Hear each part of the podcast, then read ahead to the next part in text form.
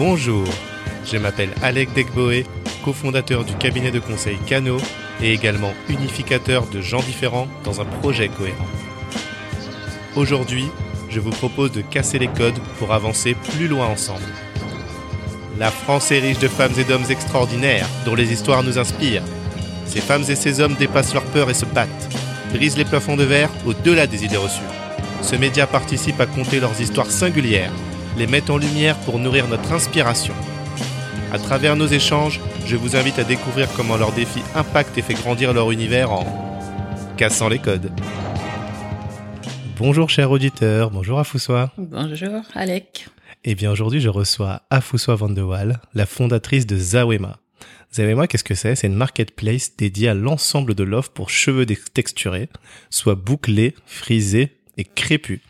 Et une marketplace, ça correspond à une plateforme qui concentre, l'offre et la demande au même endroit. Le plus bel exemple, c'est Amazon ou encore eBay. Et en France, on a par exemple Cdiscount et Price Minister. Afoussois, peux-tu peux nous dire qui tu es, s'il te plaît? Alors, je suis une femme de 43 ans, maman d'un petit garçon de 9 ans, mariée, et je suis originaire euh, des îles Comores. D'accord, ok, merci. 9 ans ton petit garçon, génial. Exactement, ah, un bah, petit homme. Ok, mm. bah, tu nous diras aussi à un moment donné comment tu fais pour conjuguer cette fille d'entrepreneuse et, de maman. Oui, c'est une gymnastique. Parce que c'est une question moi qui est revenue justement de quelques auditrices en me disant bah oui bah comment elles font avec euh, tout, tout ce qu'elles ont à faire. Euh, voilà, donc c'est d'où la question qui m'est venue. Et moi avec plaisir. Super. Est-ce que tu peux nous raconter un peu ton enfance et où est-ce que tu as grandi déjà? Alors, je suis née aux Comores et à l'âge de 8 ans, je suis venue en France. Et euh, en fait, j'ai un, un, schéma familial particulier parce qu'en fait, j'ai été élevée par ma grande sœur en France. Et euh, ce qui fait que euh, ma mère a été aux Comores. Et voilà, donc euh, j'ai grandi avec euh, ma grande sœur que j'appelais maman. Et ma nièce qui venait de naître et qui est plus ou moins ma petite sœur. Donc c'est assez particulier, mais mais ça permet justement d'avoir bah, peut-être un mode de fonctionnement aussi particulier. Et ta grande sœur, elle avait quel âge du coup quand t'es arrivée, que t'avais 8 ans? Pas beaucoup. Euh, elle était pas beaucoup plus âgée que moi. Enfin, elle avait 25 euh, ans à peu près. Ah oui, c'était elle la euh, figure maternelle. C'est ça, c'est ça. Donc, mais ouais, c'était particulier, mais enrichissant. Ah ouais, ok. bah donc on sait que tu as une sœur. Tes parents, ils font quoi dans la vie? Alors, euh, mes parents, euh, mon père est décédé euh, quand j'étais petite, ce qui fait le schéma familial particulier, puisque ma sœur était en France et du coup, elle m'a fait venir pour pouvoir suivre des études et avoir une vie, on va dire, plus, plus avec plus de perspectives. Ok. Et ma mère était femme au foyer. À la suite du coup du décès de ton père, c'est qu'au Comores, il n'y avait pas forcément des perspectives pour ton évolution personnel, on va dire. C'est ça. Et c'est ce qui a forcé ce départ vers la France. C'est ça, exactement. D'accord. Ok. Et cette fameuse grande sœur qui a pris soin de toi. C'est ça. Qu'on salue d'ailleurs. Ma deuxième maman. Et il euh, y a des entrepreneurs dans ta famille? Non, justement, c'était. Hum, c'est un. J'ai une famille qui est euh, dans le salariat et euh, qui n'envisage pas le l'entrepreneuriat. En mhm. tout cas, euh, c'est quelque chose de, de trop euh, éloigné de, de, mon cercle euh, familial. Mhm. Mais par contre, dans mes vieux souvenirs, mon père était chef d'entreprise. Ah. Et était une personne exceptionnelle, de, aussi loin que je me souvienne. Mhm. Et il était assez pionnier dans beaucoup de domaines. Et il avait réussi professionnellement. Ok. Et je sais qu'avant son décès, on avait, on va dire, une vie assez aisée. D'accord. Et euh, du coup, et j'ai, je pense que j'ai ce côté euh, entrepreneurial euh, de par mon père. Ok. Ah oui, donc vraiment, son décès a vraiment bousculé. Euh, Totalement. Ouais, votre équilibre. Mais complètement. Mais à des points un peu imaginables, inimaginables. Mais oui, ça a beaucoup changé la donne au niveau familial. Tu peux nous donner un exemple? Bah, déjà le fait que ma mère n'ait plus de revenus et qu'elle soit obligée de gérer une famille. elle avait 12 enfants. Ok. Donc, euh, et c'était pas simple. Ouais, forcément. Mais elle s'est débrouillée comme elle a pu. Mhm. Et les grands frères et les grandes sœurs sont devenus les papas et mamans de substitution. Bien sûr. Voilà. Et ce qui fait que euh, bah, j'ai dû venir en France pour rejoindre ma sœur, Ok. pour euh, aider aussi à la famille là-bas. Et elle, elle était du coup déjà en France, cette sœur? Elle avait déjà émigré du Comore C'est ça. Oui, elle était mariée et euh, rejoint son mari qui était déjà en France. Ok, ok. Ouais, moi-même, euh, bah, ça me fait penser à ma mère aussi, hein, euh, bah, qui a élevé euh, ses neveux, ses nièces. C'est ça. enfin, voilà, elle était au Togo et c'est comme ça que ça se fait. Exactement. On aide les, les plus jeunes. exactement. Voilà, on prend le relais. Exactement. D'accord. Alors, si on passe maintenant dans les études et la vie professionnelle. Donc, en 2005, tu as obtenu une licence en commerce international. C'est ça. Déjà, félicitations, hein, puisque d'où tu partais quand même euh, Oui. pas si simple. Entre 2005 et 2017, tu as bossé dans plusieurs boîtes en tant qu'assistante bilingue ou assistante export, C'est ça. donc toujours dans le secteur international. Exactement. Et en 2017, tu reprends les études pour obtenir un bac plus 5 en commerce international, C'est ça. que tu as obtenu en 2018. C'est ça. Pourquoi? Alors, il faut savoir que en étant enfant, j'avais des facilités au niveau scolaire. Mhm. Euh, J'aimais l'école. C'était euh, quelque chose qui me qui me passionnait presque. Je me sentais vraiment dans mon élément et j'aimais beaucoup lire, euh, beaucoup voyager euh, à travers les livres. Et euh, ce qui fait que j'aimais aussi euh, tout ce qui était lié à l'international. Et euh, au moment du, lorsque j'ai eu mon bac, il y a eu aussi euh, une rupture, on va dire familiale, puisque euh, j'avais besoin de, de liberté, besoin de découvrir le monde, et ce qui fait que je suis partie en Angleterre, D'accord. voilà, Ok. contre l'avis de ma grande sœur qui voulait me garder euh, ce cocon familial. Forcément. Et euh, du coup, oui, ça a créé euh, des petites tensions, on va dire. Mhm. Et c'est ce qui a fait que, euh, en fait, j'ai arrêté mes études après le bac. Ok. Ensuite, je suis revenue en France, j'ai travaillé. Mhm. Et euh, j'ai j'ai eu ce ce manque de, des études, de l'aboutissement de, de mon parcours euh, scolaire. Mhm. Donc j'ai repris euh, mes études de façon, euh, comment dire, euh, pas de façon continue. En fait, euh, je travaillais et je reprenais mes études. Ok. Au fil des, des années, euh, Mhm. j'avançais euh, au niveau de mon parcours euh, scolaire. Mhm. Et aussi parce que par rapport à mes ambitions, j'étais assez frustrée de me cantonner à des postes bah, d'assistante, qui étaient très bien à l'époque, mais j'aspirais à autre chose. Mhm. Et c'est vrai que j'étais souvent confrontée, à, on est en France, hein, faut pas l'oublier, au manque de niveau d'études. D'accord. Donc on me renvoyait souvent à ça, Mhm. et à chaque fois, euh, je me disais, ok, bah, je vais reprendre mes études. Donc, euh, je faisais euh, des bilans de compétences, euh, des VAE, des, des formations continues, ce qui me permettait de garder une, comment dire, un certain revenu puisque c'était des formations qui étaient rémunérées Mhm. et pouvoir avancer au niveau scolaire. D'accord. Donc, tu as toujours eu cette ambition de faire des, hautes, des longues études, puisque déjà tu avais des facilités. C'est ça. Le fait est, comme tu l'as dit, à 18 ans, ce besoin 19. d'émancipation, bah, t'as fait partir et quand t'es revenu, bah, t'as bossé. Après, il faut subvenir à ses besoins. Exactement. Mais en même temps, t'as toujours gardé ce pied dans les études, donc tu l'as fait de manière hachée, mais t'as continué. C'est ça. D'accord. Ok, c'est, Bien résumé. c'est très clair. Euh, bah après, du coup, en 2017, t'as enfin obtenu un poste de manager. C'est ça. Donc là, tu es chez Nessa Cosmetics. Exact. Et donc, je note que là, on se rapproche déjà de l'univers de la beauté. Oui, c'est en fait une chance parce que euh, quand j'ai fait ma formation hein, dans les achats internationaux, j'ai pu avoir euh, faire un stage auprès d'un ami qui avait euh, sa petite entreprise, donc qui est Lisa Cosmetics.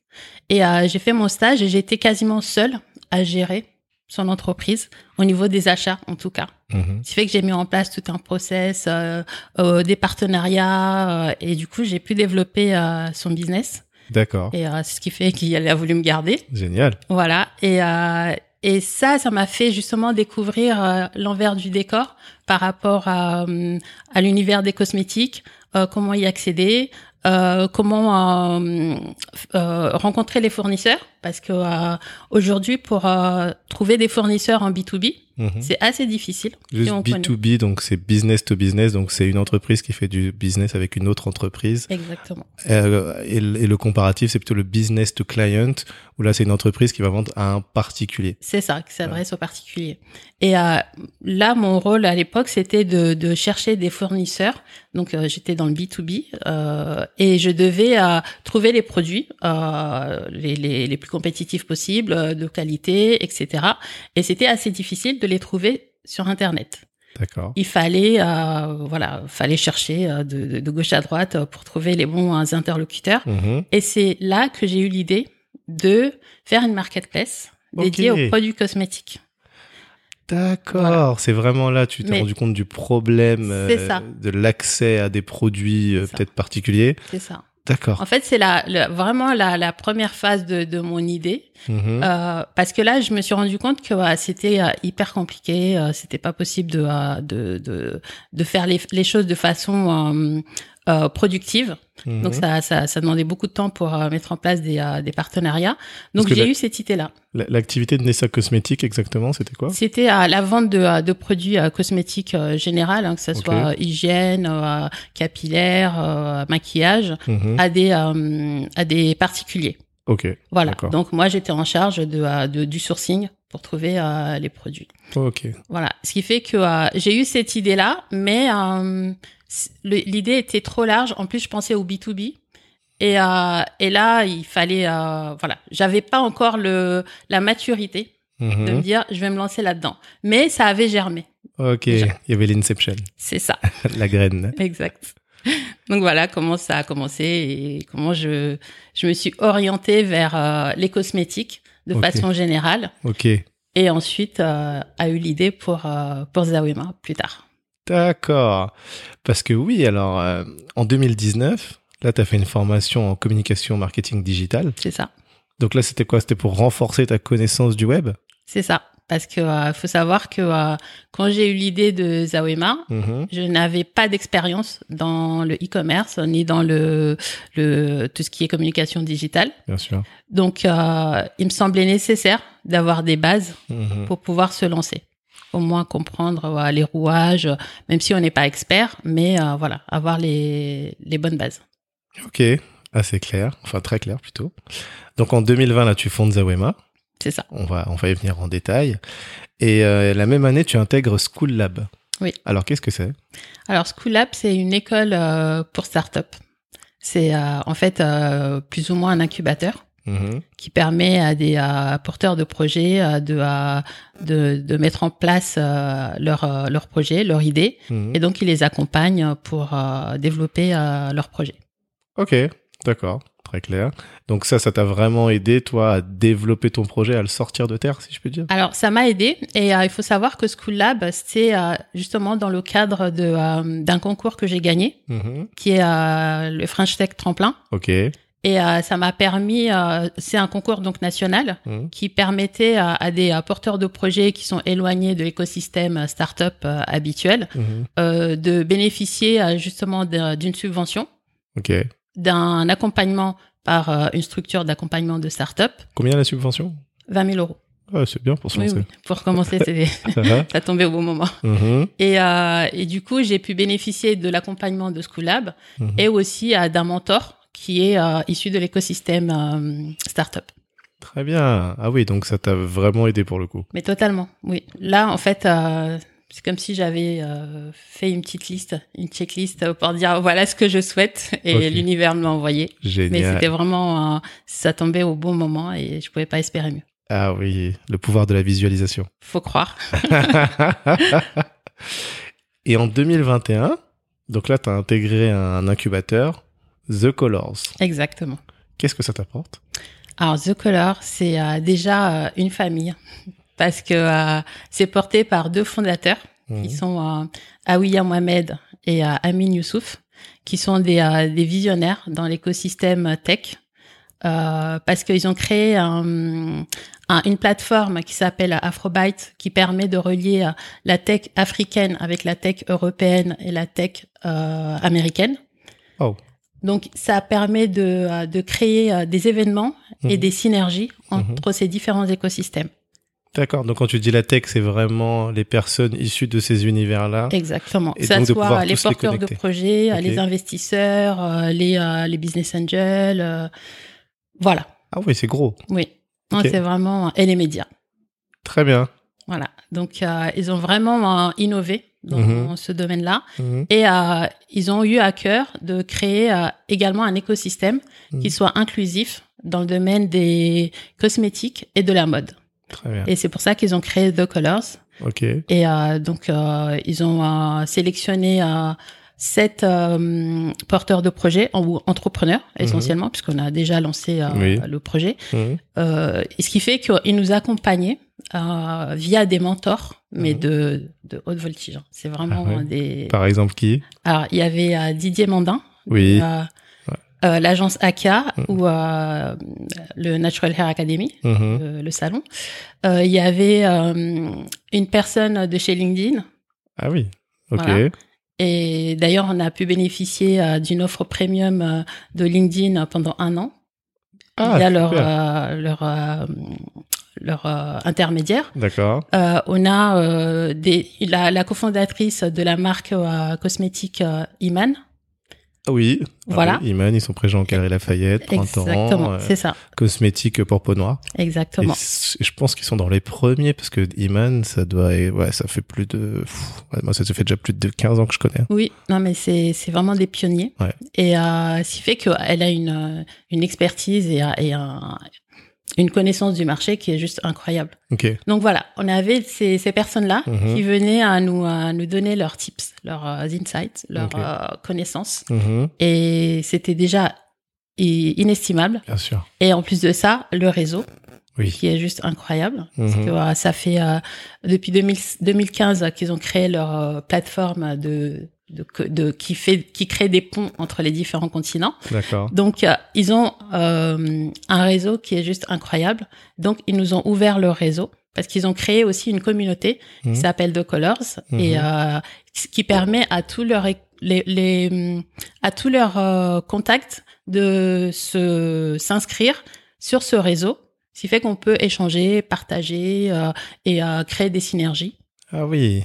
Ok. C'est oui, vraiment un écosystème qu'ils sont ah en oui, train de créer. Un écosystème et c'est un super accélérateur. Exactement. Et alors, et le, le rôle de l'incubateur, donc, ok, il y a ces mentors, il y a ce réseau, mais je veux dire, après, concrètement, toi, sur ton projet, est-ce que tu leur présentes ton BP, ils viennent te challenger? C'est quoi le rôle d'un incubateur? Alors, il, y avait ça aussi, puisque euh, on a euh, des personnes qui sont issues de euh, Attends, excuse-moi. BP pour business plan, parce que sinon mon épouse va me dire les acronymes, s'il te plaît, Alex. Donc, on a des, des personnes qui sont euh, business angels ou euh, investisseurs qui vont aussi nous challenger sur euh, sur ça et qui Mhm. vont nous donner des, des des conseils pour mieux le, le préparer. Mais par contre, c'est pas eux qui vont le faire à notre place, mais ces personnes-là qui sont experts dans leur domaine sont, ont aussi leur business et on peut justement faire appel à eux parce que on connaît leurs compétences. Donc, ça nous facilite la recherche plutôt que d'aller chercher Mmh. Euh, partout. Mhm. on a déjà les experts qui viennent à nous et on sait si on a besoin qui, à qui faire appel. Génial. Oui, en fait, c'est un accélérateur de réseau en fonction de tes besoins. C'est ça. Donc, tu, en fait, tu, tu fais ton mini audit, tu y regardes, et puis là, tu dis effectivement, bah, pour aller plus loin, pour avancer, j'ai besoin de telle, telle, telle chose, C'est ça. et ils te les mettent à disposition. En tout cas, ils, Totalement. Ils Ouais. nous donnent leur, leur contact et euh, on sait. euh, voilà. Et en plus, il y a aussi des, des prix préférentiels puisque euh, on fait partie d'un écosystème et ils essaient aussi de nous aider parce que c'est des personnes qui adhèrent à, à des valeurs qui sont celles de The Colors et euh, qui sont des valeurs d'inclusion et de diversité. Et donc l'objectif, c'est vraiment de s'élever, de s'entraider. Et euh, c'est pour ça que euh, bah, cette initiative est vraiment, enfin, moi, ça me, ça me correspond totalement. Ah oui. Voilà. Penser au déterminé. euh, Exactement, c'est ça. Ouais. C'est dans D'accord. ce sens-là. Il faudra que je la rencontre. Hein. Oui, bah, je te les recommande. Ah ouais. Merci. Maintenant, on va arriver euh, sur Zawema plus en détail. Oui. Déjà, qu'est-ce que ça signifie? Alors, Zawema, ça veut dire euh, tout ce qui est beau et tout ce qui est bien. Euh, ça vient du, du comorien, enfin, du swahili, euh, qui est la langue du, des Comores. Et j'ai voulu un nom qui rappelle mes origines Mhm. Et euh, un nom euh, qui soit euh, qui soit facile à prononcer, mais qui soit aussi avec une connotation très douce, très voilà. C'est j'ai beaucoup à je, je, me suis beaucoup à j'ai fait mon mon brainstorming toute seule pendant des jours et des jours, je devenais folle. et puis un jour, ce nom m'est apparu comme ça. Ben voilà. Et j'ai pas, j'ai pas cherché euh, autrement, autre chose. C'était ça. Le nom du succès. Il faut croire. J'espère en tout cas. On te le souhaite. Merci. Et pourquoi est-ce que tu as créé cette entreprise? Alors, j'ai créé cette entreprise parce que, en fait, depuis toujours, euh, je pense que j'ai cette fibre entrepreneuriale, mais sans jamais oser me lancer. Mmh. Euh, j'ai déjà eu. Euh, alors souvent, mon fils est est un est un accélérateur d'idées. En tout cas, il m'a beaucoup euh, inspiré pour me lancer parce que quand il est né, j'avais déjà eu une idée euh, de création d'entreprise et j'avais eu envie de créer, on va dire le le Cdiscount de la puériculture. Ah, ok. C'est ça. D'accord. Parce qu'en cherchant des, des, des, produits pour mon fils, euh, mmh. euh, sur ses discounts par exemple, mmh. euh, non pas ses discounts, euh, le Bon Coin. Oui. Le Bon Coin mmh. de la puériculture. Et euh, je ne trouvais pas, c'était un peu fouillis, il y avait tout et n'importe quoi. Et je voulais faire quelque chose de beaucoup plus plus plus attirant, beaucoup plus agréable et plus intuitif okay. pour la recherche. Et, c'est ça. Et Vinted l'a fait euh, beaucoup plus tard. Mais je me suis renseignée et euh, je n'avais pas les fonds. Et je pense que je n'étais pas prête non plus euh, à me lancer. Donc c'est vraiment, je pense, qu'il y a une question de, de maturité. Oui. peu importe l'âge, hein, mais c'est de mindset en fait, mmh. de se dire c'est maintenant ou jamais. Et et en fait, quand mon fils a eu 6 ans et que j'ai eu un échange avec lui de façon régulière où il me disait qu'il n'aimait pas ses cheveux et ce qui m'a emmené vers euh, bah, l'acceptation de moi-même et de mes cheveux au naturel parce que euh, j'ai eu une prise de conscience que euh, si je voulais que mon fils accepte ses cheveux au naturel qui sont bouclés voire frisés je devais accepter mes cheveux au naturel alors que ça faisait plus de 20 ans que je les défrisais D'accord. Donc, déjà lui, ton fils, ok, il a les cheveux donc frisés. C'est ça. Donc c'est euh, c'est pas encore crépus, mais non. presque. Il est métis, du coup, il a une, de belles boucles blondes, enfin dorées, et je, lui dis mais. Mais il aime pas. Ils sont magnifiques. Il me dit non, je veux des cheveux lisses comme toi. Ah oui, la représentation, c'est la maman. C'est ça. Et toi, tu faisais quoi Des défrisages, des brochis Des défrisages euh, en permanence. Je connaissais pas mes cheveux naturels mhm. parce que depuis l'âge de 14 ans, je les défrisais. Ah, ouais. Ce qui fait que euh, pour moi, c'était euh, la norme et c'était, je me posais même pas la question. Euh, quand j'avais des repousses, au bout de deux, trois mois, j'allais défriser. D'accord. et là, je me suis dit, il y a un problème. Mm-hmm. Et mon fils est très sensible. Okay. Et, j'essaie vraiment d'être proche de lui, de le comprendre, de l'accompagner pour qu'il soit bien dans ses baskets. Mm-hmm. Et là, je me suis dit, voilà, faut faut faire quelque chose. Mais c'était pas conscient. Mais c'est un cheminement en fait. Hmm. Et il faut dire que je n'étais pas non plus prête à arrêter de me défriser les cheveux parce que euh, je voyais pas ce que, ce que j'allais faire de ma de, de, mes cheveux au naturel. Et euh, mais chemin faisant, je me suis, je, je, ne défrisais plus les cheveux quand je devais le faire. Deux mois après, six mois après, mais sans me dire j'arrête. D'accord. Et progressif. C'est ça. Et je crois que c'est au bout de un an, euh, ça m'a pris comme ça. J'ai coupé mes cheveux.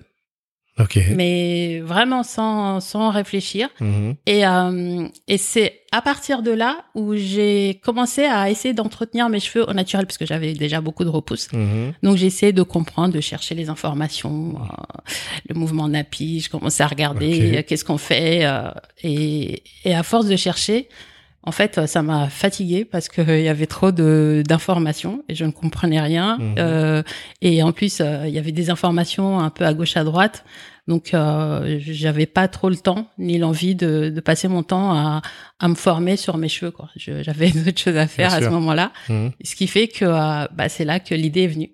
Dit pourquoi ne pas rassembler toute cette offre sur une plateforme pour que euh, la recherche soit simplifiée et quel que soit euh, le besoin pour les cheveux texturés, bah, on trouve tout sur, euh, sur un seul site, au lieu d'aller sur 50 euh, sites. Finalement, tu t'es dit, bon, ok, moi ça me saoule, je vais le faire. C'est ça, vraiment. Ah ça amuse les gens parce qu'ils se disent, mais... bah oui, c'est facile de dire ça. oui, exactement. Tout le monde crée pas une boîte parce qu'il s'est dit, il n'y a pas. On est d'accord, mais euh, c'est c'est ce qui fait la différence entre l'esprit entrepreneurial et euh, et se dire euh, ça me convient pas. Oui. Parce qu'il il y a beaucoup de choses qui ne nous conviennent pas, Mm, mais il y a un côté fataliste où on se dit bon bah c'est comme ça, on peut rien y faire. effectivement. Et moi j'ai tendance à dire euh, ça va pas, c'est quoi la solution? Ah, entrepreneur. Voilà. Ok. Mais vraiment, hein, Ah. euh, enfin ma ma petite sœur euh, entre guillemets me disait toujours mais toi t'as t'as as des idées euh, d'entreprise euh, toutes les cinq minutes. et un jour ça m'a vexé, je me suis dit non mais en fait faut que tu te décides, hein. trouve une idée et lance-toi Mhm. quoi. Et tu t'es lancé. bah je savais pas à l'époque c'était pas encore j'avais pas encore l'idée, mais euh, avec le recul je me suis dit mais en fait euh, j'avais toujours voulu le faire, mais j'ai jamais eu le courage. Parce qu'en fait, c'est, on se trouve toujours des excuses. hein. On n'a pas le budget, on n'a pas l'entourage, on n'a pas l'écosystème, on n'a pas si. Mais en fait, euh, c'est surtout du courage et de l'audace qu'il faut pour se lancer. Des fois, avec zéro euro, on peut se lancer et Bien trouver sûr. les solutions par la suite. Complètement. Surtout aujourd'hui, on peut vraiment se lancer avec zéro euro. Et puis, il y a des concours en plus. ça aide. Et là, c'est, en tout cas, je comprends que c'est ton fils le détonateur. C'est ça. C'est vraiment euh, le détonateur et, euh, et je pense que ouais, c'est ma source d'inspiration. Ok. Vraiment. D'accord.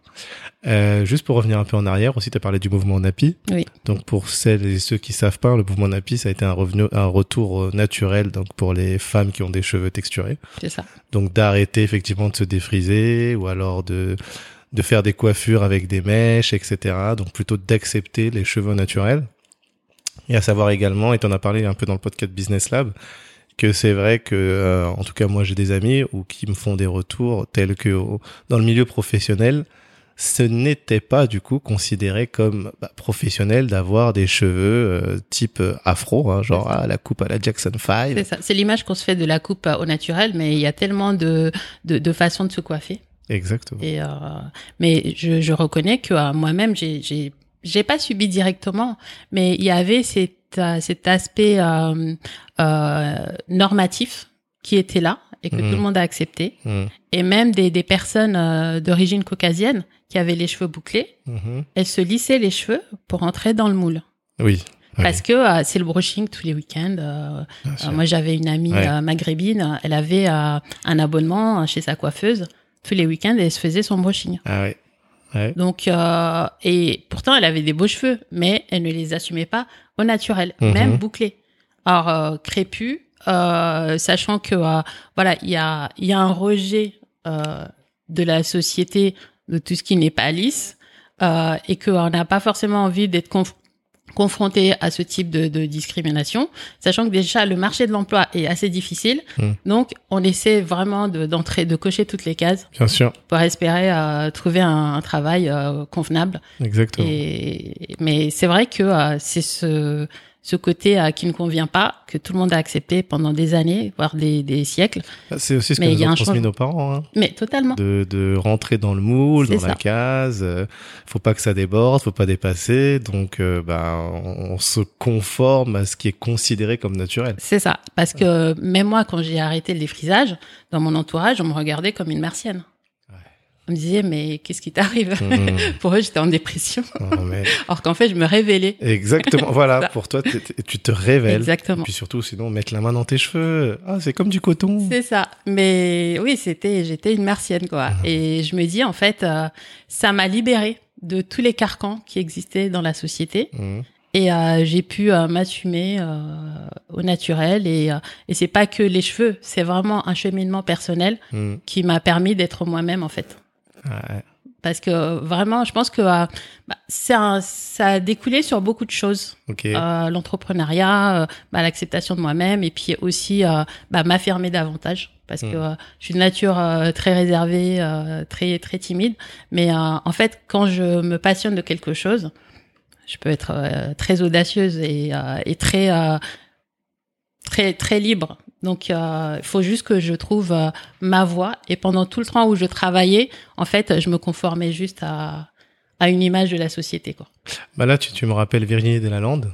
Donc, c'est une avocate sourde de naissance qui a Mhm. appris à parler. Oui, Et elle me dit qu'elle s'est révélée au moment où elle a vraiment accepté son handicap. c'est ça. Et avant, c'est pareil, elle voulait pas euh, gêner les autres, donc elle s'adaptait, elle se suradaptait en fait. C'est ça. Et au moment où elle en a vraiment parlé, qu'elle a eu un poste adapté, Mais là, elle a cartonné. Mais exactement. Où j'ai mon coach euh, actuel, Tristan Viscock aussi, qui m'explique que c'est vrai que plus on s'enlève du poids, plus on se sent libre et ça. plus en fait tout va On pour le mieux. Ouais, on se révèle vraiment. Voilà. Et on, on enfin, comme on disent les sensei, on développe notre plein potentiel. Oui, ouais. ça me rappelle un dessin animé de mon fils, hein, c'est pour ça. Lequel? Ah oui? Non, je crois que c'est Ninjago. Ah, le sensei, c'est le maître en japonais. C'est celui qui va guider. C'est ça. Je suis un grand fan de manga. Oui. Bah, lui aussi. Hein. Ah, voilà. Alors, euh, quelle est ton ambition pour Zawema? Alors, mon ambition pour Zawema, c'est de, de vraiment réunir toute l'offre possible dédiée aux cheveux texturés. C'est-à-dire euh, les produits, les accessoires, les services, en passant euh, du coaching euh, au salon de coiffure, euh, aux prestataires. Et euh, voilà, c'est vraiment tout l'écosystème dédié aux, aux cheveux texturés. Mais également, c'est vraiment de, une volonté de valoriser ce cheveu, de lui donner euh, bah, ce, ce statut de, de, de cheveux euh, normal, parce que euh, aujourd'hui, euh, le cheveu a été, ce cheveu-là a été considéré comme une anomalie par certains scientifiques.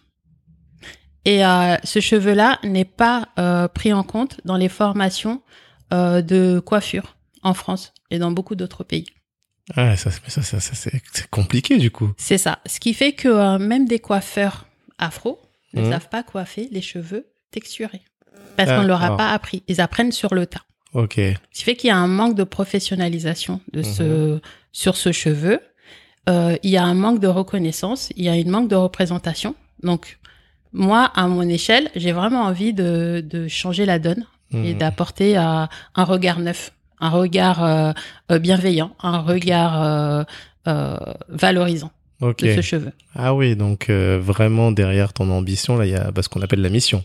Il y a la mission. Finalement, comme tu Oui, dis, euh, oui. redonner, j'ai envie de dire même redorer le blason de ce C'est ça. cheveu. Oui, lui donner ses Euh, lettres de noblesse. Ok. Parce que en fait, euh, au-delà du cheveu, moi quand je vois mon fils qui se sent mal dans sa peau parce Ouais. qu'il a pas les cheveux comme ses copains de classe ou qu'il a pas les cheveux comme sa mère, alors que euh, voilà, je l'ai je l'ai camouflé seulement. Euh, je me dis en fait, ça va au-delà de ça. C'est une question de bien-être et de euh, d'acceptation de soi. Mm. Et euh, ça va. En fait, il y a tellement de choses qui sont ignorées. C'est pas juste proposer des produits. C'est travailler en amont pour que euh, chaque niveau corrige ce qui n'a pas été fait Mhm. pour que au final les enfants puissent se sentir à l'aise parce que nous c'est voilà on, on a fait notre chemin. On- voilà maintenant on se concentre sur euh, voilà sur les les proches euh, les prochaines générations. Et j'ai vraiment envie de faire quelque chose pour que euh, bah, avoir des cheveux crépus bouclés des locks soit naturel. Qu'il n'y ait pas débat en fait. Euh, porter des cheveux afro Mm. ne soit pas un débat, un acte de militantisme, mais juste normal. Bien sûr. C'est ça que je Ça veux. ne soit plus un sujet de discussion. C'est ça. Et tu me rappelles un reportage qu'Oprah Winfrey a sorti, je l'ai pas retrouvé, hein, et je pense que ça fait pareil, à peu près dix ans, Mhm. sur des petites filles euh, à la maternelle qui n'aimaient pas leurs cheveux, Oui. euh, qui ne les acceptaient pas. Après, on montre aussi du coup ben, les poupées Barbie.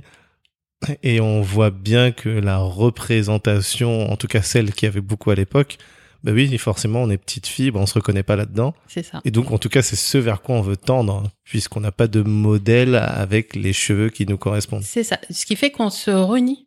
Ouais. C'est vraiment, on se renie. Et euh, moi, je respecte les personnes qui n'ont pas fait encore ce chemin parce que euh, moi, je l'ai vécu. C'était pas simple. Mmh. C'était pas euh, spontané. Mmh. mais euh, c'est un cheminement. Et euh, plus il y aura de gens qui feront ce- cette démarche-là, plus ça ouvrira la voie à d'autres pour se libérer bah, de ce carcan. Euh, si on accepte de, euh, de se défriser les cheveux, il faut que ça soit un choix Oui. et pas euh, un diktat ou euh, une norme. Mmh. Il faut vraiment que ça soit une liberté Mmh. de choisir sa coiffure, de mettre des perruques, de faire des extensions, de défriser, de lisser Mmh. et de les porter au naturel. Mais que ça soit un choix, pas juste parce que euh, la société euh, a décrété que ce n'est pas professionnel ou ce n'est pas beau. Voilà, c'est ma démarche. Belle démarche en tout cas, et une super ambition. hein. Aujourd'hui, on trouve quel type de produits du coup euh, et services sur euh, zawema.com Alors sur zerma.com, on retrouve euh, essentiellement des produits, donc euh, des soins capillaires qui sont euh, adaptés aux cheveux bouclés, frisés et crépus. Donc ça peut être des grandes marques comme des marques de de petites euh, de petites entreprises qui se sont lancées ou même des euh, des, des, personnes qui, qui se sont lancées euh, dans le dans la création de produits capillaires hmm. parce que justement elles n'ont pas trouvé ce qu'elles recherchaient sur le marché. D'accord. Donc elles se sont lancées. Ok, comme toi. Exactement. Ok. Et il y a vraiment ce, je pense qu'il y a un réveil de la société mhm. qui fait que, ok, on a attendu qu'on nous propose la solution, mais en hmm. fait, c'est nous la solution. Et on prend les choses en main et on propose des, des, des, des produits, des services. Et, euh, et, en fait, cette idée, c'est parce qu'il y a d'autres personnes qui, ont, qui proposent justement des marques euh, qui méritent à être reconnues, hmm. mais qu'on a du mal à trouver parce que euh, ces personnes-là ne sont pas des, des vertueuses du, euh, du marketing digital. Du coup, elles ne sont pas visibles, euh, mais c'est des super belles marques mais euh, personne ne sait qu'elles existent. Ouais. Donc l'objectif de Zawema, c'est aussi de donner une visibilité à toutes ces marques. Que ça soit pas seulement les grandes marques qu'on connaît, mais donner du choix sur euh, tout l'éventail d'offres qui existent pour que le consommateur puisse euh, bah, choisir ce qui lui convient vraiment et pas juste qu'on se met à, à sa disposition. D'accord. Voilà. Et, et toi-même, pardon, vas-y, je t'en prie. Et du coup, il y a ces, ces produits-là, il y a les accessoires, il y a des produits pour les hommes, les enfants. Ah. Et il y a aussi des produits pour la barbe des hommes, Mhm. parce que je sais qu'ils ont cette problématique euh, qui est similaire euh, aux cheveux, Mhm. qui est notamment euh, les poils incarnés, euh, euh, la peau, euh, voilà, qui, qui a des problèmes. euh, ils ont des problèmes de peau assez importantes, Mhm. et donc ils ont du mal aussi à trouver une offre qui est adaptée. Et ma démarche, c'est vraiment de réunir, parce que les hommes, euh, ils vont pas s'amuser à faire les euh, les achats pour les cheveux, les achats pour la barbe. Ça, c'est clair. L'objectif, c'est de leur faciliter la, la vie. Mhm. Et euh, voilà, donc il y a cette offre-là et il y a aussi les services. Ok. Quel type de service? Alors, les services, actuellement, il y a le service de coaching capillaire C'est-à-dire? Qui a pour vocation d'accompagner euh, les consommateurs dans leur recherche de produits, mais pas que. C'est surtout de les accompagner pour comprendre leur texture de cheveux, parce que Mhm. ça, c'est une... euh, c'est un constat, c'est que beaucoup de gens ne savent pas comment manipuler leurs cheveux au naturel. Oui. essentiellement. Et même euh, des frisés, hein, parce que euh, on fait les choses de façon automatique. Euh, on prend les produits qu'on trouve à, disposition, mais on s'est jamais demandé qu'est-ce qui convient à mes cheveux. Hmm. Et ma démarche, c'est vraiment d'accompagner les gens pour comprendre les besoins du cheveu Mhm. Et ensuite les produits qui sont adaptés à ces cheveux. Ensuite, je fais aussi une sélection sur Zawema euh, qui correspond à leurs besoins spécifiques, mais c'est du sur-mesure. Et une fois qu'ils ont euh, acheté ces produits-là, je leur fais un guide, pareil sur mesure, qui reprend toutes les étapes pour le soin des cheveux. De- Ah ouais, voilà. donc là tu te places euh, parce qu'aujourd'hui si moi je sais pas m'occuper de mes cheveux par exemple, je peux aller sur YouTube. Exact. Il y a énormément d'offres, peut-être justement trop, hein, Trop. ce que disait Joël là, euh, C'est ça. tout à l'heure. moi je sais que ma sœur par exemple, elle a commencé à regarder sur YouTube, mais il y a pareil, il y a au moins 15 ans. Oui. Ouais, ça existait YouTube. Je sais plus. En tout cas, il y a, il y a très longtemps. euh, ou alors, euh, mon épouse, par exemple, c'est sa coiffeuse Mhm. qui fait ce travail-là. Oui. De, de conseils, euh, d'apporter justement bah, comment elle peut s'occuper de ses cheveux. C'est ça. Aussi de choix des produits même d'ailleurs. Exactement. Et aujourd'hui, bah toi, tu te places dans cet entre, enfin même pas dans cet entre-deux, dans ce rôle-là finalement. C'est ça. Bah, en fait, le fait d'être passé par là, Mhm. d'avoir euh, expérimenté euh, toutes les solutions qui existaient. Mhm. Euh, et puis je me, moi je suis quelqu'un de passionné, donc euh, quand je me lance sur quelque chose, je suis vraiment à, à fond. Et euh, en fait, j'ai vraiment recherché, j'ai fait une recherche quasiment scientifique du cheveu pour comprendre euh, la science du cheveu. Euh, j'ai cherché même des formations adaptées, mais Il y comme le cheveu pas. texturé n'est pas considéré comme un cheveu à soigner ou à traiter, euh, je n'ai pas trouvé d'école qui, qui prenne en compte euh, voilà cette texture de cheveux. Aux États-Unis, il y a des formations, j'imagine. Exactement. Bah, du coup, je me suis auto-formée euh, via des livres, euh, des podcasts euh, et, et puis euh, et puis moi-même et mon entourage. Et ce qui fait que j'ai une connaissance suffisamment développée pour Mm. pouvoir accompagner les personnes qui sont justement euh, perdues dans toute cette offre. Ok. Et euh, dans toute cette euh, prise en charge du cheveu, Mhm. euh, parce que la plupart préfèrent euh, faire des tresses pour pas s'en occuper, Bien sûr. ou Ah oui, les défriser pour pas s'en occuper, Ah oui. porter des perruques pour pas s'en occuper. Oui. Même s'il y a le cheveu naturel, mais comme c'est difficile entre guillemets à, à entretenir, Mhm. bah on les camoufle. Comme ça, on les, on s'en occupe une fois par mois Mm. ou tous les deux mois, on va chez la coiffeuse et s'en occupe. Du coup, il y a une méconnaissance réelle du cheveu. Et moi, ma démarche, c'est vraiment de réconcilier les gens avec ce cheveu pour qu'ils se l'approprient.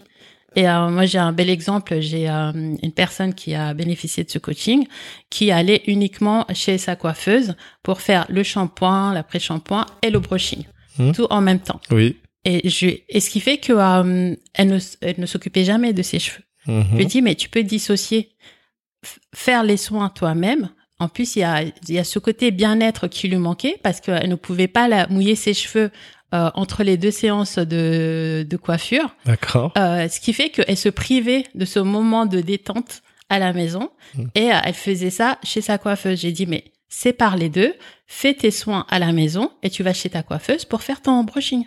Ah. Et du coup, c'est ce qu'elle a fait. Et c'est ce qu'elle a fait. Elle m'a dit, mais en fait, euh, ça a tout changé. Parce que là, elle prend du temps pour elle, elle s'approprie son cheveu. Et de plus en plus, elle- enfin, de moins en moins, elle va chez sa coiffeuse parce qu'elle commence à les garder au naturel. Ah ouais, c'est marrant ça. Voilà. Enfin, c'est marrant. Mais je veux revenir sur quelque chose que tu as dit. Quand tu as dit il y a une méconnaissance du cheveu, donc oui. Et ensuite, tu as dit parce que, entre guillemets, la, le fait de pouvoir s'en occuper, c'est assez difficile. C'est ça. En tout cas, est-ce qu'aujourd'hui, quand même, factuellement, c'est vrai que de s'occuper de ce cheveu texturé, Mhm. c'est quand même, euh, enfin, c'est- oui, c'est quand même assez long, ou alors le fait de le faire de manière régulière fait que non, c'est aussi simple qu'un cheveu lisse, entre guillemets, simple, hein, bien sûr. C'est très simple quand on met en place une routine. Et euh, c'est la démarche que je fais, c'est d'instaurer une routine adaptée à- au rythme de vie de la personne, au budget de la personne, aux attentes de la personne et à la problématique de la personne liée à ses cheveux.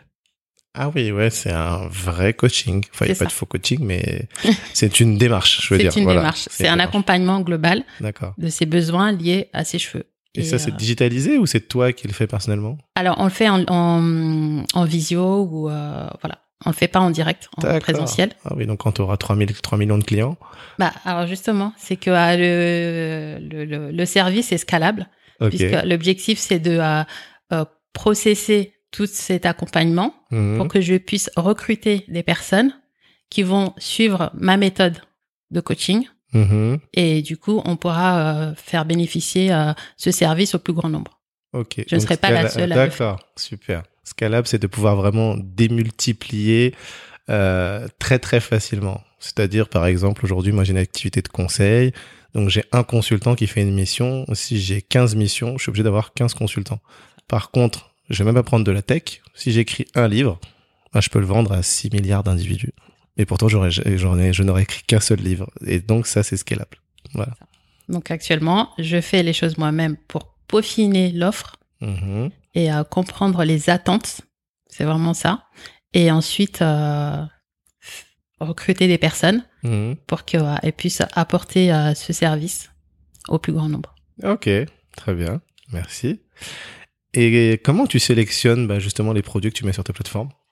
Alors, les produits, je les sélectionne par euh, leur euh, adaptabilité aux cheveux texturés, c'est-à-dire euh, des produits euh, qui ont euh, des, des- un pouvoir très hydratant pour les cheveux, puisque euh, le cheveu euh, texturé euh, est un cheveu souvent très sec Mhm. et euh, qui a besoin de beaucoup de d'hydratation, que ce soit de l'aloe vera, des voilà des ingrédients qui sont qui qui ont une bonne hydratation. Mhm. Et ce qui fait que ces produits-là, ils sont déjà présentés comme étant adaptés et je les connais. J'ai fait une euh, une sélection de tout ce qui existe déjà en France et je recrute aussi euh, des vendeurs euh, qui sont basés euh, en Afrique D'accord. parce que euh, là aussi il y a une offre très très importante Mhm. mais qui est méconnue en Europe et en Occident parce Ok, qu'il n'y a pas ce pouvoir de du marketing Bien sûr. voilà, et ce qui fait que ces, ces produits-là sont ne sont pas connus. Donc Mhm. moi, l'idée, c'est vraiment de réunir tout ce qui existe au niveau euh, mondial sur le cheveu texturé. Donc voilà, mon ambition c'est ça. Ok. Madame, future Madame C.J. Walker. tu souhaites son succès en tout cas. c'est ça. Bah, elle m'a beaucoup inspiré euh, cette femme. Ah ouais. on a fait au début de l'année, nous aussi, on devait l'équipe, on devait dire à chacun un personnage. Moi, j'ai choisi elle. C'est ça. Donc elle a fait, euh, c'est une américaine euh, vraiment qui partait de, de rien et qui a lancé une marque de soins pour cheveux et qui est devenue ben, millionnaire. Hein, oui, la première femme noire millionnaire aux États-Unis. Voilà. voilà. Donc juste et donc le film est disponible sur Netflix. Exactement. Voilà. Et du coup, bah, est-ce que sur ta plateforme, on trouvera aussi des produits bah, pour faire des extensions, en tout cas bah, du coup des mèches? Est-ce que on aura aussi des services donc autour de la greffe capillaire? Parce qu'aujourd'hui, euh, on sait quelque chose qui est pas possible, enfin qui n'est pas disponible en tout cas en France. Mhm. C'est plutôt on trouve ça en Turquie, euh, aux États-Unis. Est-ce que quand même tout ça, on trouvera ça sur ta plateforme? Alors, euh, l'objectif de Zawema, c'est vraiment de, de grandir étape par étape. Et euh, c'est vrai qu'aujourd'hui, euh, je me suis concentrée sur les produits, les soins capillaires, parce que c'est là où il y a euh, le plus grand besoin. D'accord. Et également le service de coaching capillaire, parce que ça va ensemble. Parce que souvent les gens, quand ils veulent acheter des produits mais ils ne savent pas ce qui leur convient, bah, du coup ça les freine à l'achat. Donc c'est vraiment ma solution, c'est aussi de leur faciliter bah, le choix de, de, de, de leurs produits et euh, du coup, c'est vraiment un service qui va avec l'offre de produits. Euh, par la suite, c'est de d'intégrer également les euh, les extensions, que ce soit euh, les tissages, les perruques, euh, les mèches, euh, pour que bah, c'est pareil, que ça soit un choix de porter les cheveux comme on le souhaite. Okay. donc moi, je ne suis pas là pour imposer une façon de se coiffer. Je suis là pour faciliter l'accès des produits et des services pour pour tout un chacun. C'est très clair. Comment réussir à conquérir la France Aujourd'hui, si on prend là effectivement, donc on parle beaucoup de cheveux texturés, donc ça concerne euh, beaucoup la population noire, euh, bah aussi maghrébine d'ailleurs. Exactement. Et c'est vrai que en France, en tout cas, on n'a pas de statistiques sur le nombre de noirs. On arrive à trouver des estimations puisqu'on connaît le nombre d'étrangers qui ont immigré en France, et de par ce nombre d'étrangers, il est possible d'avoir une estimation du nombre d'enfants par femme et donc d'avoir un chiffre. Et on arrive à peu près entre 4 et 5 millions de noirs en France. C'est ça. Mais c'est du bricolage. C'est du bricolage, euh, oui. mais donc, mais donc on sait pas. C'est ça. Ce qui fait que déjà l'une des premières difficultés, c'est d'arriver à trouver des financements pour montrer que ce projet est viable puisque on s'appuie sur des chiffres bah, finalement que on ne sait pas s'ils sont réels ou pas. Exactement. Euh, déjà ça ça a été une difficulté pour toi ou enfin plutôt c'est une difficulté par rapport à tes estimations de business plan par exemple? Alors euh, pour le business plan j'ai fait des, des chiffres à la louche. Mmh. Et euh, c'est vrai que euh, c'était très très difficile de trouver des chiffres, euh, surtout qu'à l'époque je n'étais pas accompagnée au tout début. Donc euh, c'était quasiment mission impossible d'avoir des chiffres fiables euh, et, et pertinents. Mais voilà, je me suis lancée parce que j'avais cette conviction qu'il y avait un marché. Parce que si on n'est pas aveugle, on voit que la France est un pays multiculturel mm-hmm. et qui a une forte population avec des origines ethniques africaines ou afrodescendantes.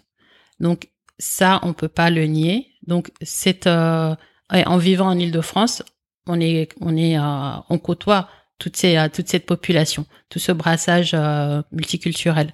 Donc, pour moi, c'était pas la question de savoir s'il y avait un marché ou pas, mais le problème, c'est plus effectivement de, de, de convaincre un investisseur pour lui dire il y a un marché ou un banquier pour lui dire il y a un marché. Parce que lui il va nous demander des chiffres fiables, des sources. Euh, comment lui dire que euh, j'ai fait euh, du bricolage avec des chiffres trouvés à gauche à droite mm-hmm. ça rend pas sérieux mm-hmm. la démarche. Tout à fait. Donc ça c'est une problématique qu'on rencontre beaucoup d'entrepreneurs qui veulent justement offrir des, des, produits ou des services à cette population afrodescendante mm-hmm. et qui sont confrontés à un rejet de d'investisseurs parce que faut les comprendre aussi eux ils, ils mettent de l'argent donc, ils ont besoin d'avoir des garanties sur leur retour sur investissement. Bah, oui. Voilà. Donc, si on leur donne pas des garanties, notamment des chiffres rassurants, ils vont pas adhérer. Ah oui. Donc, ce n'est pas forcément eux qu'il faut incriminer, mmh. mais c'est juste bah, le, la, la, situation actuelle qui a interdit les statistiques ethniques et ce qui fait que pour certains projets, c'est difficile de les mener à bien parce que euh, on n'a pas certaines données et donc pas certains investissements pour pouvoir euh, réaliser ces projets. Donc pour toi, il serait bon d'avoir ces statistiques ethniques? Tout à fait.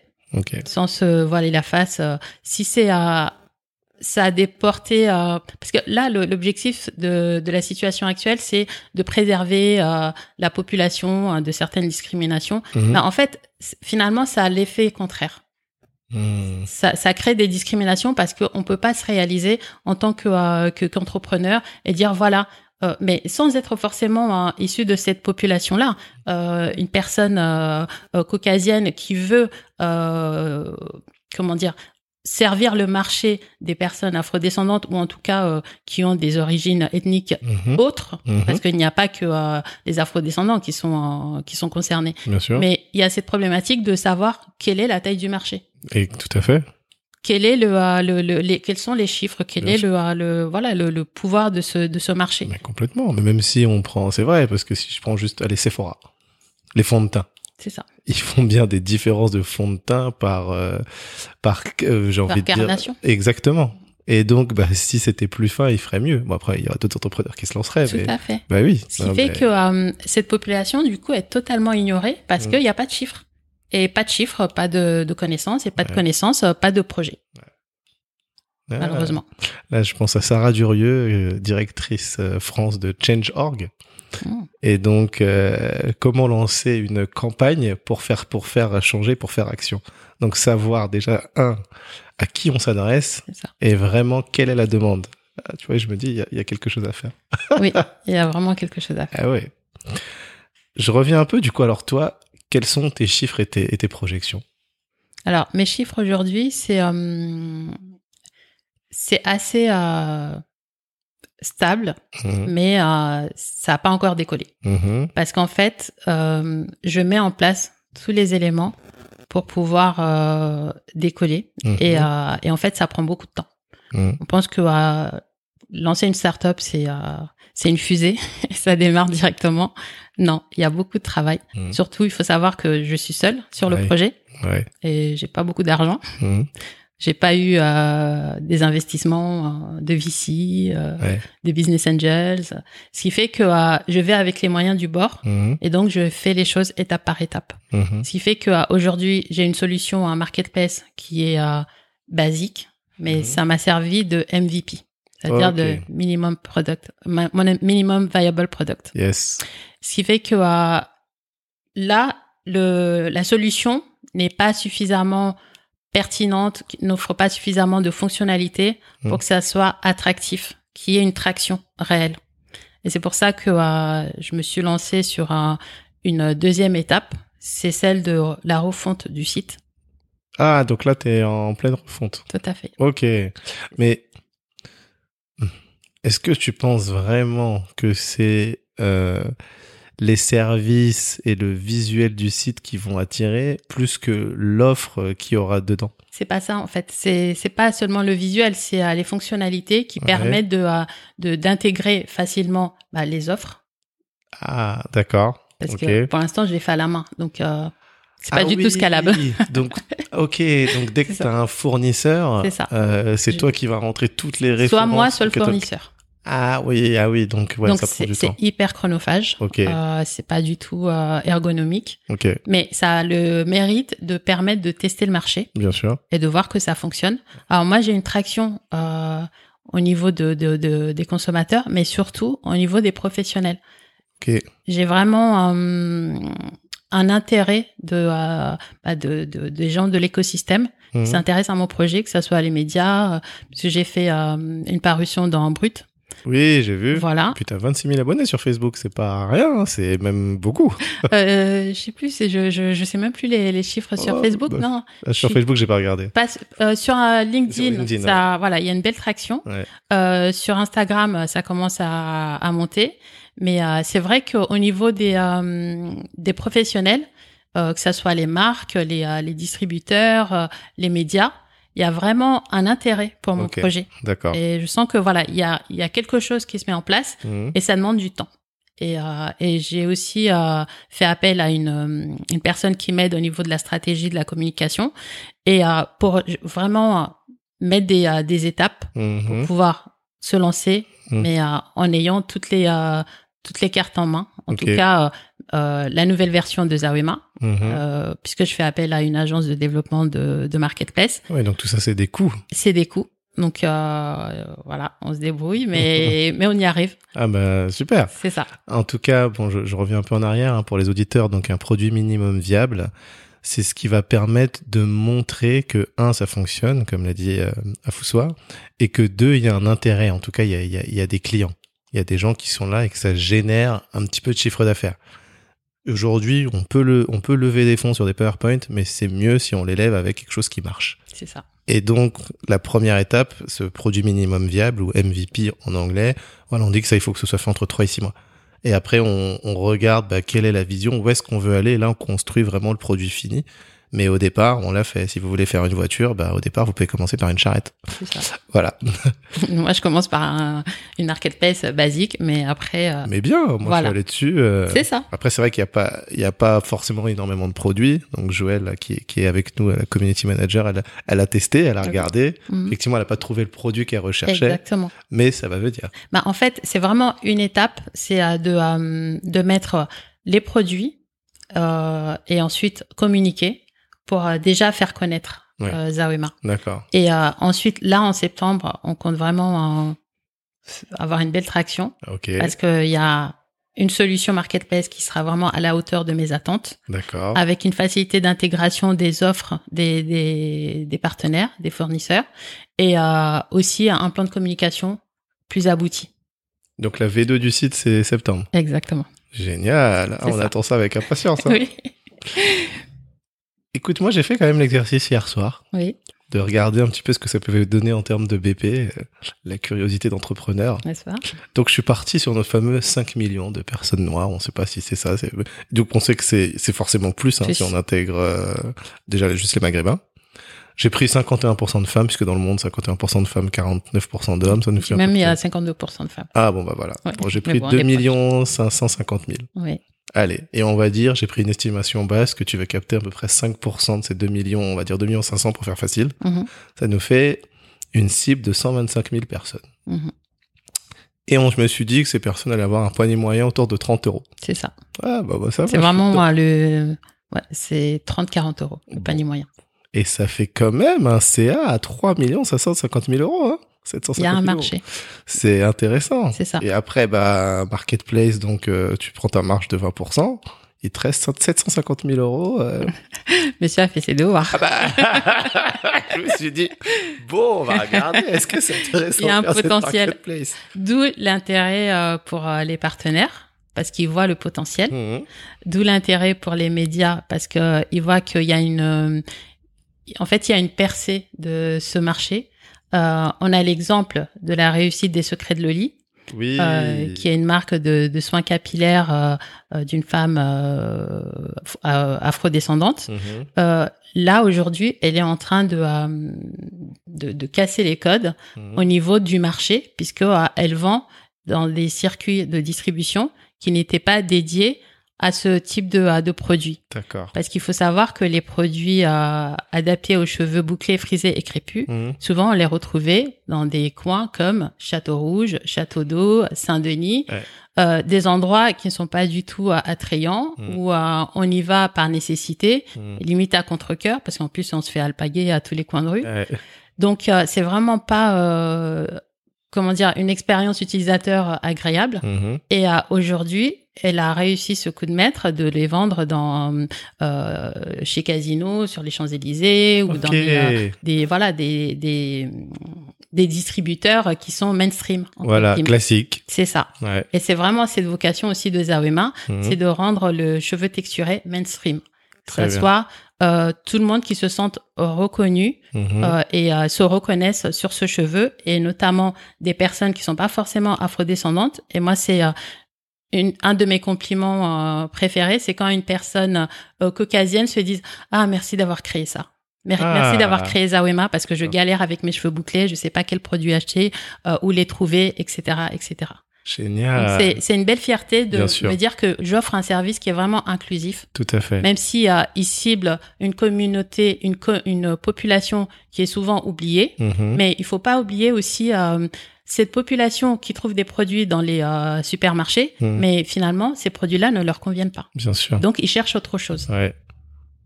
Ah Donc, bah. le marché est beaucoup plus large qu'on imagine. Tout à fait, tout à fait. Comme tu dis, en fait, c'est pas réservé aux afro-descendants. C'est tous ceux qui ont des cheveux texturés. C'est une question de texture de cheveux Tout et non d'origine ethnique. Exactement. Et euh, quelles sont tes ambitions internationales? Parce que l'on a beaucoup parlé de la France, C'est ça. mais au final, la marketplace, ben, c'est mondial. Donc, euh, toi, tu as quelle ambition aujourd'hui? Alors, mon ambition, en fait, euh, c'est euh, quelque chose qui est naturel puisque euh, les cheveux texturés, il y en a partout dans le monde, Mhm. euh, que ça soit euh, en Europe, euh, en Afrique. Il y a un, un million, euh, un milliard de 100 millions hein, de personnes. Ouais. Euh, aux États-Unis, on estime qu'il y a euh, 43 millions de, euh, de personnes euh, afrodescendantes. D'accord. Donc, euh, il y a un marché qui est euh, global. Mhm. Et euh, mon ambition, c'est vraiment de toucher euh, ce marché Mhm. et euh, que ça soit au niveau de, euh, de, de, de- du B2B avec les, les prestataires, les, euh, les partenaires, que ce soit des marques ou des vendeurs ou des distributeurs, Mhm. ou bien le B2C euh, au niveau de, du grand public pour la vente de, de ces produits. Donc c'est vraiment l'objectif de Zaoema, c'est de toucher euh, toutes les personnes qui sont concernées parce qu'en fait, euh, la galère, c'est pas seulement en France, c'est partout dans le monde Partout. même en Afrique où euh, on peut se dire bah y a ils ont ils ont ce qu'il faut sur place puisque euh, pratiquement toute la population est concernée par cette problématique. Ouais. Mais en fait non parce que euh, souvent il n'y a pas euh, les entrepreneurs qui ont créé cette offre et du coup ils sont euh, obligés d'importer les produits. Ah oui. Voilà. Ok. Beaucoup achètent des produits euh, européens ou américains Mhm. parce que c'est c'est c'est ceux c'est eux qui euh, qui communiquent le plus. Bien sûr. Du coup, euh, bah, on va préférer acheter euh, telle marque euh, Mhm. qu'on connaît, qu'on a vu à la télé ou dans les magazines, Bien plutôt qu'une petite marque locale qu'on ne connaît pas. Ouais. Et l'objectif de Zaoema, c'est vraiment de créer des interconnexions Mhm. pour que euh, une personne qui est par exemple en Afrique, euh, au Sénégal, puisque l'Afrique c'est pas un pays, hein, on est d'accord. Oui, il faut Donc, le redire. Une personne qui est par exemple au Sénégal ou en Côte d'Ivoire Mhm. puisse voir qu'il y a un vendeur de produits euh, qui est basé euh, aussi euh, au Sénégal euh, ou dans le pays dans lequel il est, Mhm. Et euh, déjà, ça va réduire les, les frais de livraison. Parce Ah, qu'il ne faut oui, pas oublier sûr. le, tout- toute la partie logistique Ah bah oui, où euh, il y a le coût de euh, livraison qui sont euh, exorbitants Oui. et du coup freinent certaines personnes mhm. à avoir accès à- aux, aux bons aux soins qui sont adaptés, qui sont euh, efficaces. Donc là, ça va faciliter la recherche pour se dire déjà si c'est un critère par rapport à, à- au coût de livraison, on peut acheter local dans le Mhm. pays euh, dans lequel on est. Et si c'est une question d'avoir euh, des produits naturels euh, ou des produits issus de, de l'écosystème de, de, de- des ingrédients naturels du pays, Mhm.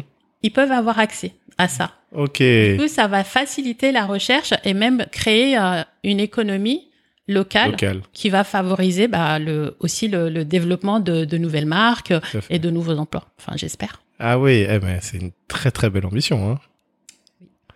Mais t'as des concurrents sur ce marché. Alors, il y a des concurrents, mais euh, ils ne sont pas exactement sur euh, le même segment que moi. C'est-à-dire, par exemple, moi hier, je, je me suis juste tapé, euh, amusé à taper marketplace afro. Oui.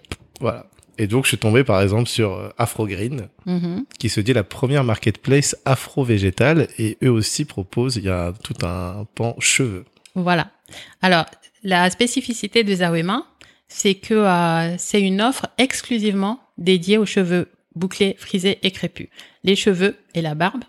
Oui, oui, il y a les hommes. Voilà, c'est l'exception. ouais. Mais euh, c'est vraiment euh, dédié aux cheveux. Ce qui fait qu'il y a une offre vraiment globale. Il y a une concentration de cette offre-là qui sera sur la même plateforme.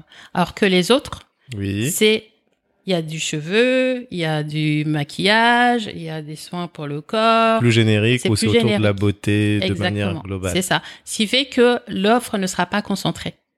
Et D'accord. du coup, euh, le consommateur ne va pas forcément trouver tout ce qu'il recherche. Oui, toi, t'es dans la spécialisation et c'est ton atout. C'est ça. C'est vraiment un- le secteur, euh, un segment de des cosmétiques Mhm. sur lequel je me concentre. Ok, ok, ouais, c'est clair. Et euh, il y a quand même, il y en a quand même une que j'ai envie de citer là, une marketplace, euh, Africrea, Oui, parce que eux, ils sont quand même présents aujourd'hui. euh, enfin, à l'époque, j'ai trouvé un article, c'était déjà dans 145 pays. oui, En 2018, ils avaient fait plus de 2 millions de chiffres d'affaires. Ils ont levé 1 million en 2020. c'est ça. Ils sont là, eux. Mais Africrea, c'est surtout euh, des produits euh, artisanaux, de la mode Mhm. et, euh, et des, euh, des produits, euh, oui, de, faits main. Ah oui, donc pas sur le soin, des- les cheveux, il y voilà. a pas Ils sont pas, euh, ils- pas à ma connaissance. Moi, parce que j'ai vu aussi qu'ils avaient un, un, un onglet Mhm. beauté. Après, je peux aller regarder ce qu'il y avait Après, dedans. ils mais- peuvent avoir cet onglet beauté, mais c'est pas leur offre principale. Ouais, Ce qui fait que moi, je me démarque en fait de la concurrence. Mhm. Le fameux euh, stratégie de l'océan Océan bleu, bleu. dont parlait euh, Pamela. Ouais. Super. Ah bah très bien. Écoute, hein, en tout cas, on te souhaite euh, tout le succès du monde. Merci beaucoup. Euh, écoute, je crois qu'on a fait un bon tour de Zawema. hein. Euh, je regarde si j'ai d'autres questions. Euh, bah, puisque tu nous as parlé du coaching, très bien. Est-ce que dans ta, enfin même actuellement, euh, t'as des doutes ou des peurs parfois qui te ralentissent dans ton évolution? Parce que là on voit bien que t'as une roadmap, une feuille de route en français, avec des étapes assez claires, dont notamment ce jalon de, de septembre là où il y a la V2 du site, donc je pense que ça, ça doit être quand même euh, Oui. assez stressant. Mm. Voilà, Qu'est- qu'est-ce qui te ralentit? Euh, ce qui me ralentit, c'est euh, le fait d'être. Ouais. Euh, parce que euh, déjà moi j'aime échanger, j'aime partager et euh, le fait de de réfléchir avec moi-même euh, et de ne pas avoir de personne qui me challenge, euh, ça ça me permet pas de d'être plus efficace. Voilà. Et euh, là j'ai une personne avec qui je travaille sur la partie euh, communication Mm. et en fait ça me per- permet vraiment de de développer des idées qui ne voilà auxquelles je n'avais pas pensé. Mm. Mais c'est la la confronta- confrontation des idées qui permet ça.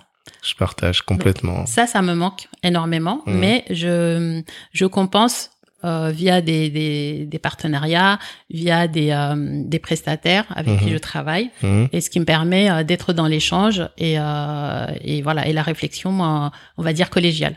Ok. Ah ouais, je partage avec mon associé. Nous, on aime bien dire un sparring partner. C'est ça. T'as besoin de confronter les idées, qu'on te challenge, qu'on, enfin, de voir un autre angle. Et c'est vrai que d'être seul, c'est, ouais, c'est hyper compliqué. C'est compliqué. Et euh, même si j'aime travailler seule, Mais euh, sur certaines parties, euh, voilà, j'ai besoin de me confronter à la réalité et euh, c'est pas avec les, les clients ou avec les, les partenaires euh, que je vais, voilà, je vais soumettre mes mes questionnements. Mais voilà, donc euh, le fait d'être seul, ça c'est quelque chose qui euh, qui peut freiner ou Mm. qui peut, euh, voilà, on se sent seul. c'est même si on, on a une grande équipe, on peut parfois se sentir seul en tant qu'entrepreneur. Mhm. Mais là, c'est c'est assez assez assez important.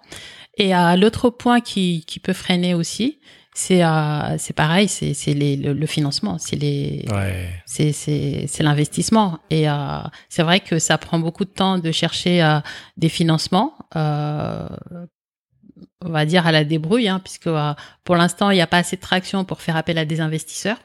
Ah, pour l'instant, c'est encore euh, Bah, pas c'est assez. c'est early stage, donc Ouais. euh, un investisseur, il va investir quand vraiment il voit que euh, voilà, tu tu tu, tu développes ton chiffre d'affaires, euh, Mm. il, est en, en croissance euh, régulière. Bien sûr. Donc là, pour l'instant, c'est il y a une bonne euh, il y a un bon chiffre d'affaires, Mm. mais c'est pas assez important. Et même de, de mon point de vue, le fait de partager le capital de, de l'entreprise à un stade aussi aussi Prématuré. prématuré, c'est pas forcément une bonne stratégie. Ok. Donc, donc, c'est qu'on est vraiment au tout, tout début de l'entreprise. Donc, l'objectif, hein, c'est de réunir des données pour aller intéresser ces fameux investisseurs. C'est ça. Donc, quand tu nous dis aujourd'hui, il y a quand même un chiffre d'affaires, tu peux nous le donner? Hmm, pas encore. On peut se faire une marge, allez, une fourchette.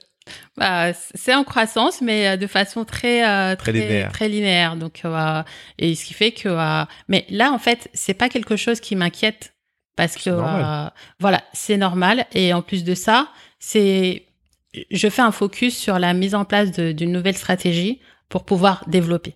Oui, en fait, Voilà. ça correspond. En fait, même toi, tu as envie plutôt de maîtriser la croissance de ton C'est site, ça. de ton site, pardon. C'est ça. Euh, ok. T'as eu combien de clients du coup à peu près là? Combien d'achats? Bah, il y en a pas mal. Pas il y a la concurrence, je vais pas, je vais pas leur donner des idées. Ah, vous avez déjà là, c'est trop tard. Ouais, mais il y en a qui ont des moyens déjà. Donc, euh, ça, c'est vrai. ça. Ouais, Voilà. ça, c'est vrai. Ça, c'est vrai. Euh, ok, ok, merci. Est-ce que tu dirais, euh, par rapport à ton chemin de vie, donc euh, toute cette, d'abord cette première partie, plutôt dans les achats, frustration, t'es passé manager, et puis t'as eu toujours des idées, et donc après un matin, tu tu t'es levé, euh, bah, grâce à ton fils là, qui a été ce, ce, ce détonateur, comme, Mhm. comme je l'ai dit, euh, que tu es heureuse aujourd'hui? Oui, sincèrement. Euh, je pense que euh, là, j'ai trouvé mon terrain de jeu. Ah, Voilà. d'accord. C'est euh, là où je m'épanouis le plus. Malgré les difficultés, c'est vraiment là où je me sens euh, à ma place, euh, où je m'épanouis, où je. En fait, je pense que j'ai toujours eu besoin de, de créativité, de, de de résoudre des problèmes. Euh, enfin, je suis pas maso, hein, mais mais voilà. Dans mon entourage, j'ai toujours été un peu l'assistante sociale, euh, euh, celle qu'on appelle quand il y a un souci. euh, et je suis un peu fonceuse. Et euh, c'est vrai que j'étais dans des, euh, des cadres où je me restreignais souvent. Mhm, mhm. Et là, en fait, euh, je suis la seule à pouvoir me restreindre. Donc, si j'ai des idées, bon, il y a mon mari aussi qui me recadre un petit peu. Temporise, ok. Il dit, bon, là, ça va dans tous les sens. Mais c'est vrai que c'est ce côté créatif qui, qui m'éclate et où je me sens vraiment euh, à l'aise. Super. En gros, tu as créé l'environnement qui te permet aujourd'hui d'être épanoui. Exactement, c'est ça. Et puis de concilier en plus euh, vie de maman, vie perso. Comment et- tu fais alors? Eh bien, euh, je fais. j'ai pas, j'ai pas d'organisation euh, spécifique, Ok. mais euh, j'ai la chance d'avoir aussi un mari qui est euh, très euh, très conciliant, qui qui me soutient énormément. Mhm. Et je pense que ça c'est aussi une clé de de réussite Mhm. pour tout entrepreneur, hein, que ce soit homme ou femme. Ah. Il faut que le partenaire soit soit présent et soutienne euh, la personne parce que sinon euh, voilà on- Sinon, ça marche pas. voilà sinon ça marche pas et euh, j'ai donc un mari qui me soutient énormément et qui facilite les choses et j'ai mon fils qui est plus grand maintenant Mhm. qui permet aussi de bah, d'avoir plus de temps sur mon projet et voilà et de trouver des temps euh, de qualité avec lui. Mais euh, quand je le laisse tranquille il est content parce qu'il peut faire ses trucs. Voilà. Mais on, on s'organise pour avoir justement euh, les week-ends ou des moments qui sont à nous où on passe du temps vraiment ensemble. Mais le reste du temps il sait que maman est occupée. Mais il a cette chance de pouvoir venir me voir parce que je travaille à la maison. Ok. et euh, pour les devoirs bah, c'est moi qui fais euh, Ok. voilà, donc il y a quand même cette combinaison euh, Mhm. qui me convient parfaitement parce Mhm. que euh, moi segmenter c'est pas trop euh, ma façon d'être. Mhm. Donc là, ça me permet de, de m'épanouir dans ma vie personnelle et ma vie professionnelle. Super. Hum, Est-ce que tu as un livre ou une série ou même une anecdote qui t'a marqué que tu souhaites nous partager? Euh, alors j'ai une anecdote qui est euh, celle de ma rencontre avec euh, Céline Lazorte. Euh, la fondatrice de la plateforme Litchi. Oui. Et euh, en fait, c'était mon mentor pendant le Oh, super temps. hein. quand, quand j'ai gagné le, euh, le concours French Tech Tremplin. ok. Et euh, quand je l'ai rencontré, on a échangé. C'était vraiment un, mais passionnant comme échange. Mhm. Et je l'ai remercié, mais tellement. Et elle m'a dit, mais en fait, euh, t'as toutes les clés pour réussir. Ah ouais. Moi, je suis là juste pour euh, pour t'aider, pour te donner des clés, euh, pour euh, pour voilà. Mais t'as toutes les clés. C'est t'as tout ce qu'il faut pour réussir. Ça c'est un boost énorme. C'est ça. Et je me suis dit, euh, en fait, pendant longtemps, j'ai cherché justement un mentor parce que euh, comme je n'étais pas de cet écosystème et que euh, je connaissais rien de- du monde de l'entrepreneuriat, j'avais besoin de me raccrocher à une personne qui connaisse et qui puisse me guider. Mhm. Mais là, en fait, ça m'a fait un déclic où je me suis dit, en fait, c'est moi mon propre guide. C'est Mhm. moi qui crée mon chemin et qui Mhm. fait les choses à ma façon.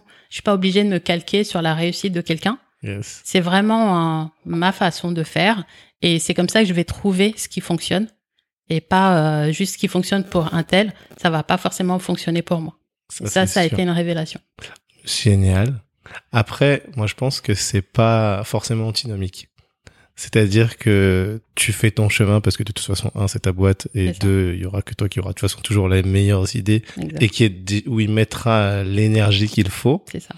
Et ensuite, j'ai envie de dire les mentors.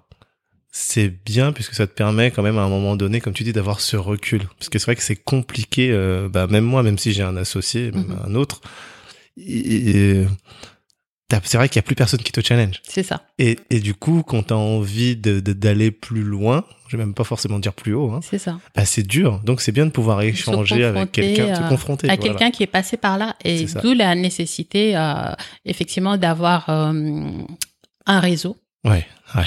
parce que tout seul euh, on n'y arrive pas. Mhm. Donc c'est vraiment les interactions qui sont euh, qui nourrissent, Mhm. mais c'est pas la dépendance. C'est ex- ouais, bah merci. Là, j'a- j'applaudis. C'est la première fois que je le fais. Ce sont les interactions qui nourrissent, C'est pas ça. la dépendance. C'est ça. Est-ce que euh, y a une personne que tu penses que je devrais inviter dans ce podcast? Ah oui, il y a Mohamed, Ah ouais. la fondatrice de The Colors et Afrobyte. D'accord. Eh ben écoute, euh, je te demanderai si tu peux nous mettre en relation. Avec plaisir. Super. Eh ben écoute, on arrive à la conclusion de ce podcast. Mhm. Moi, je dirais que casser les codes à la manière d'Afuswa Van de Waal, c'est de redorer le blason de ce cheveu texturé.